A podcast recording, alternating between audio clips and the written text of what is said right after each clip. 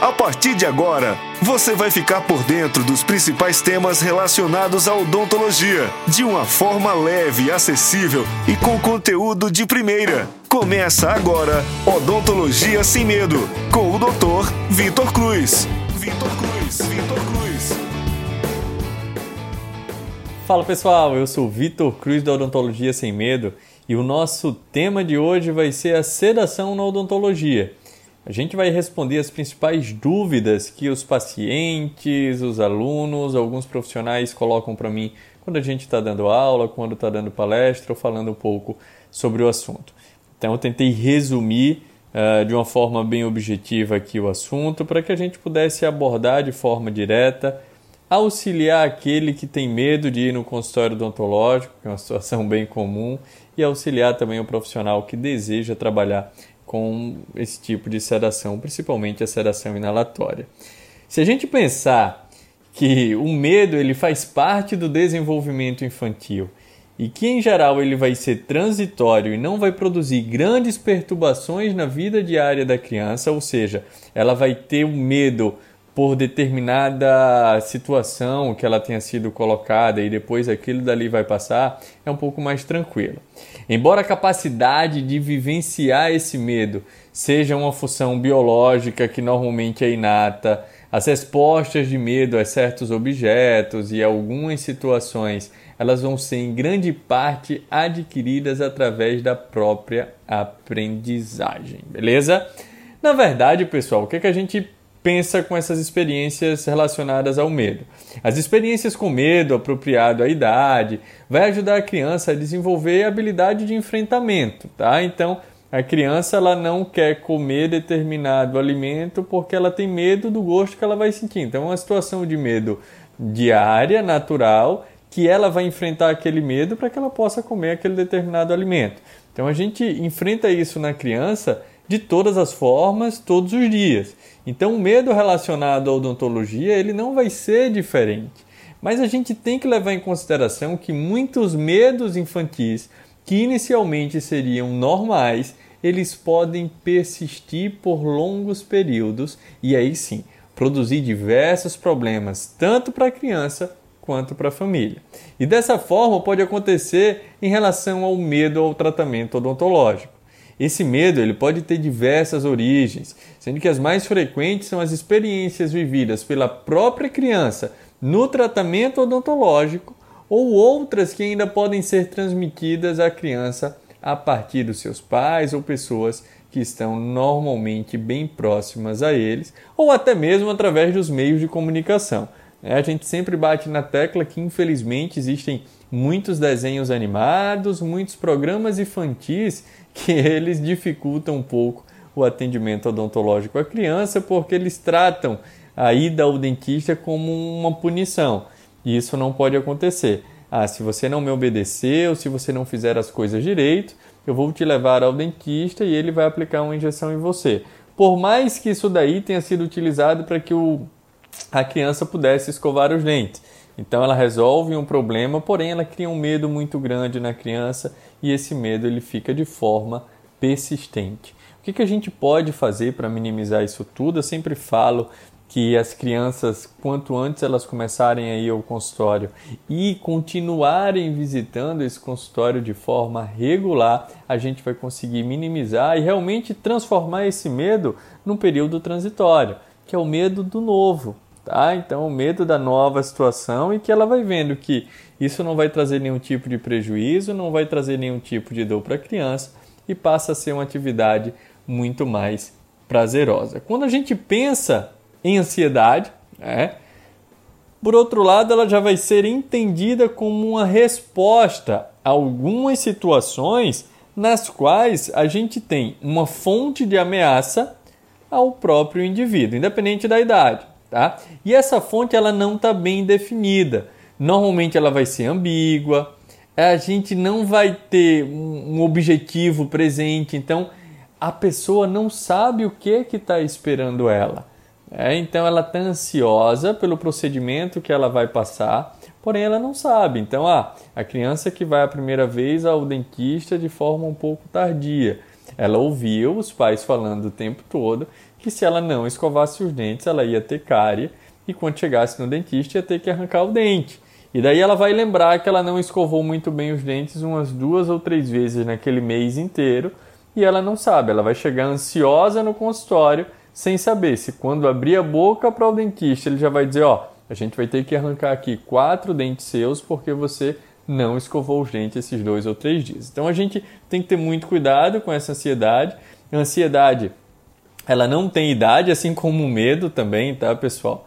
Uh, particularmente eu trabalho com o público de todas as idades, apesar de trabalhar um pouco mais com o público infantil, adolescente, a gente trabalha também com o público um pouco mais adulto e eu posso garantir para vocês que quando o tema é a necessidade de sedação, é o controle do medo e ansiedade, todos eles se igualam, se não, se os adultos não forem um pouco pior. Então não é mais, não é mais tranquilo do que uma criança a gente tratar um adulto com medo, um adulto ansioso. Tá? Então, quanto antes a gente conseguir modificar isso daí, vai ser um pouquinho mais tranquilo o atendimento odontológico.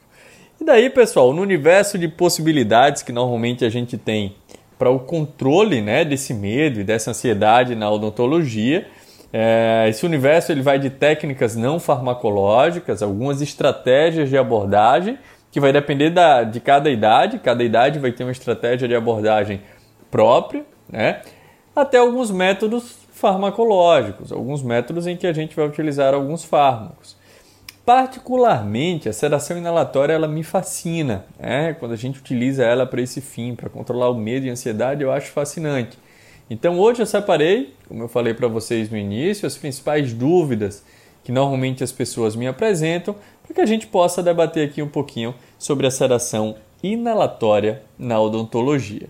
Normalmente a, pergunta mais comum é o que, que é a sedação inalatória, em que, que consiste a sedação inalatória.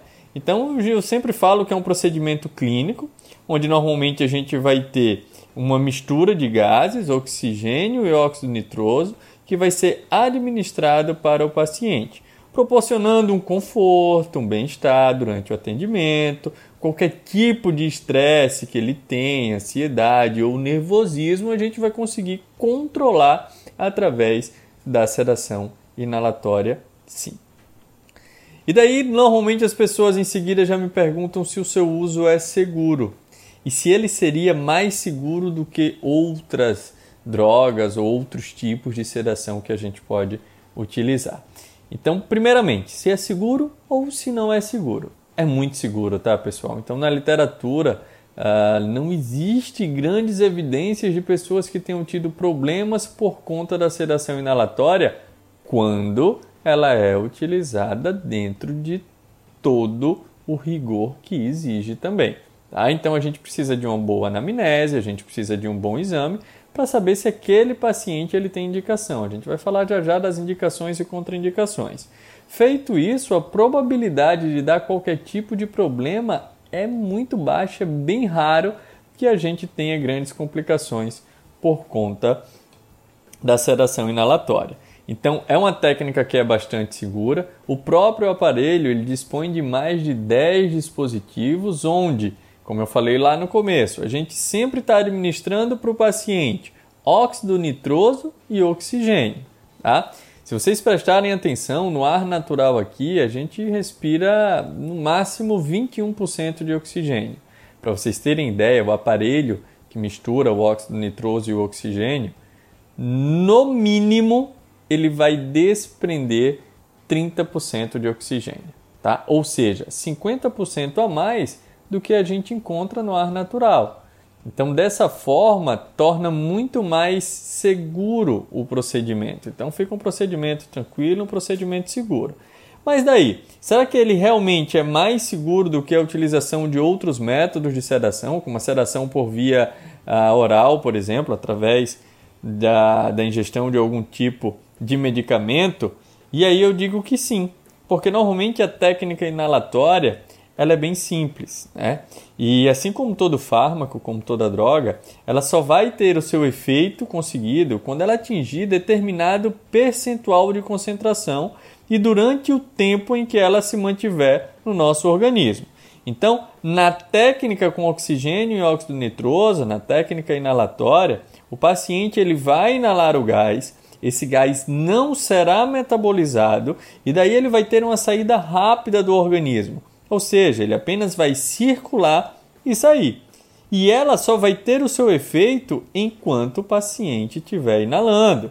Isso se torna, além de seguro, uma grande vantagem em relação aos outros fármacos. Que se a gente faz, por exemplo, uma sedação por via oral, o indivíduo ele vai ter que tomar a medicação de uma a duas horas antes, e essa medicação, dependendo do que for utilizado, ela pode continuar no organismo dele produzindo efeito sedativo por até 50 horas. Então são mais de dois dias, fazendo com que ele tenha que se afastar um pouquinho das suas atividades rotineiras. E na sedação inalatória, o paciente sai do consultório da forma como entrou e, pelo procedimento da sedação, ele não tem nenhuma contraindicação de atividade ou limitação. Ah, ele tem que levar um acompanhante. Não é necessário, tá? Não é obrigatório ele levar um acompanhante porque ele consegue sair e retomar suas atividades normais. Durante o atendimento, o paciente está sendo sempre monitorado e isso faz com que a gente também tenha uma boa segurança, tá? Então, a oximetria de pulso, que é a taxa de oxigênio no sangue, a frequência cardíaca, a frequência respiratória, a pressão arterial e a temperatura também sempre, sempre são monitorados. Então, a gente tem alguns monitores que vai nos dando todos esses feedbacks para que a gente mantenha o paciente de forma segura. Uh, uma dúvida bastante comum é em relação à semelhança entre a sedação com óxido nitroso e anestesia geral. Se é a mesma coisa, se são parecidas, tá? mas a sedação com óxido nitroso e oxigênio é um método que, se corretamente utilizado, ele vai produzir uma diminuição da sensação dolorosa, uma diminuição da ansiedade, uma leve sonolência, porém vai manter o paciente acordado, vai manter o paciente consciente, vai manter o paciente cooperativo, além de fazer com que o paciente respire normalmente, tendo todos os seus reflexos de proteção íntegros, tá? O que normalmente não ocorre na anestesia geral. anestesia geral, o paciente ele precisa até de um apoio, de um suporte ventilatório, porque ele não vai conseguir respirar da forma correta, ele não tem como manter a boca aberta. Se vocês prestarem atenção, quando alguns pacientes são submetidos a procedimentos odontológicos em ambiente hospitalar, em centro cirúrgico, onde é realizada anestesia geral, também é administrado para aquele paciente que está sob anestesia geral um relaxante muscular, para que consiga abrir um pouco a boca e o próprio cirurgião dentista tenha um pouco mais de acesso para conseguir fazer o procedimento. Tá? Então, essa daí seria mais uma outra dúvida. E, e, voltando à parte da segurança, normalmente as pessoas também falam: mas e se eu for ser atendido sem nada? É, o que, que é mais seguro? Ser atendido com sedação inalatória ou ser atendido do, da forma convencional, sem nenhum tipo de método de sedação? E daí cabe uma reflexão, tá, pessoal? Eu penso assim, que raríssimas são as pessoas que não sentem medo hoje, né? que não sentem medo, ansiedade, qualquer tipo de tensão durante o tratamento odontológico. conheço diversos colegas que são dentistas que sentem, tá? O resultado desse estresse, mesmo que ele seja pela expectativa imaginária de um desconforto, né? de dor, é, ele pode trazer algumas alterações comportamentais no paciente. E essas alterações elas podem levar a algumas alterações físicas, alterações de pressão, uma liberação interna de adrenalina. A quantidade de adrenalina liberada ela pode ser até 72 vezes maior do que se nós, cirurgiões dentistas, tivéssemos pego um anestésico que tem um vasoconstrictor com uma adrenalina injetado direto no vaso sanguíneo do paciente. Então imagine que se eu tivesse injetado tudo e o paciente ele tiver uma crise de ansiedade, a adrenalina endógena que vai ser descarregada, ela pode ser até quase 80 vezes maior do que o daquele tubete todo que a gente colocou. Então a gente também tem que ter muito cuidado com isso, porque a partir do momento que a gente evita que essas situações aconteçam, a gente consegue diminuir o risco, o risco principalmente de qualquer tipo de emergência médica, tá? E daí a gente consegue fazer os procedimentos de uma forma muito mais tranquila, com as pessoas relaxadas, tá? De forma que vai deixar o paciente e nós que estamos fazendo o procedimento muito mais seguros, tá? Seguros de que não iremos ter nenhum tipo de intercorrência. E essa sedação ela pode ser feita em consultório odontológico ou só pode ser feita em ambiente hospitalar? Ela pode sim ser feita em consultório odontológico por todos os motivos que eu já falei para vocês relacionados à segurança dela, basta que seja um profissional capacitado e reconhecido pelo Conselho Federal de Odontologia. Tá? Se o profissional ele é reconhecido pelo Conselho Federal de Odontologia, ele pode sim fazer a sedação inalatória. E daí, professor, a sedação profunda, uma sedação endovenosa, a gente pode fazer, não pode fazer? Então, sempre falo assim, o profissional ele tem que saber todos os seus limites, ele tem que saber quais são os artifícios que ele tem para poder reverter as piores situações que possam passar pela cabeça dele. Então, se você vai fazer é, uma indução de uma sedação por via endovenosa, por via intramuscular, você tem que entender que é a mesma coisa de você desligar um disjuntor. A gente desliga o disjuntor, a luz apaga na hora. Então pode ser que o paciente ele entre no estado de sedação profunda imediatamente. Tá? Se ele tiver qualquer tipo de intercorrência que ele não tenha falado para você ou que tenha passado despercebido, isso daí evolua, é bom você estar tá preparado para poder socorrer esse paciente de uma forma segura. Então, assim, normalmente as sedações que são profundas, elas são realizadas pelo anestesista. Eu, particularmente, até prefiro. Então, trabalho com alguns anestesistas. Quando a gente precisa fazer uma sedação profunda, não é mais aquela sedação leve, é uma sedação que pode fazer com que o paciente ele tenha uma depressão respiratória. Eu preciso estar coberto, prefiro, na verdade, estar coberto, estar com o anestesista do lado e, de preferência, fazendo em ambiente hospitalar. Tá? Porém, a sedação inalatória por oxigênio e óxido nitroso, ela pode sim e ela é realizada com bastante segurança no consultório odontológico pelo cirurgião dentista, tá? sem a necessidade do acompanhamento do anestesista uh, de forma contínua. Então podem ficar bem tranquilos aí. O Conselho Federal de Odontologia permite isso também. E quando vocês estiverem fazendo todos os cursos, desde que o profissional seja habilitado, quando vocês estiverem fazendo o curso, vocês vão ver que realmente é uma situação um pouco mais tranquila. Para finalizar, uma pergunta se todo público pode passar por esse tipo de sedação, se há algum tipo de contraindicação. E daí eu falo para vocês que todo mundo pode ser sedado, principalmente hipertenso diabético, tá? É, paciente que é hipertenso, paciente que é diabético, que a gente tem riscos maiores que eles desenvolvam qualquer tipo de emergência médica durante o atendimento. É muito interessante que eles sejam sedados né, e que através dessa sedação a gente consiga controlar muito mais esses tipos de intercorrência que eles possam ter.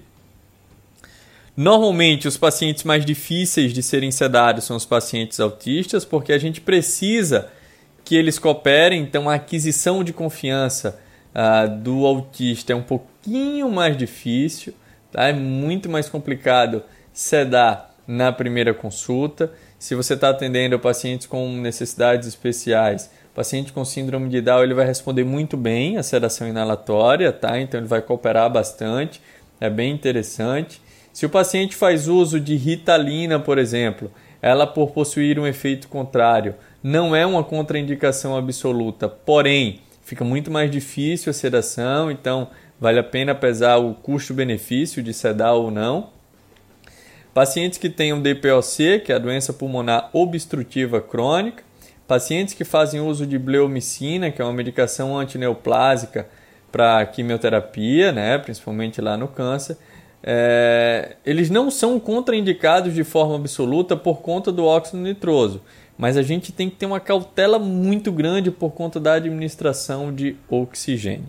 Tá? Então notem que os problemas quando existem, existem por conta muito mais do oxigênio do que do óxido nitroso, que é o que vai provocar a sedação propriamente dita. Então, dessa forma, a gente está diante sim de um método que é extremamente seguro, que é extremamente válido. Eu já trabalho há muitos anos com eles e posso garantir para você que realmente o conforto tanto do paciente quanto do profissional é completamente diferente de quando a gente não utiliza sedação inalatória. Ok, pessoal.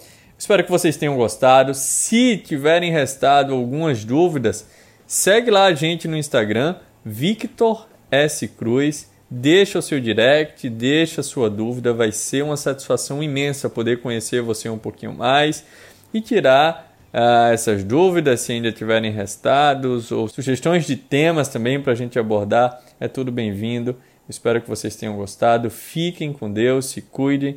Um grande beijo no coração de todos e até a próxima, se Deus quiser, pessoal. Tchau, tchau. Esse foi o Odontologia Sem Medo, com o Dr. Vitor Cruz. Acompanhe no Instagram, arroba Vitor S. Cruz. Até o próximo episódio.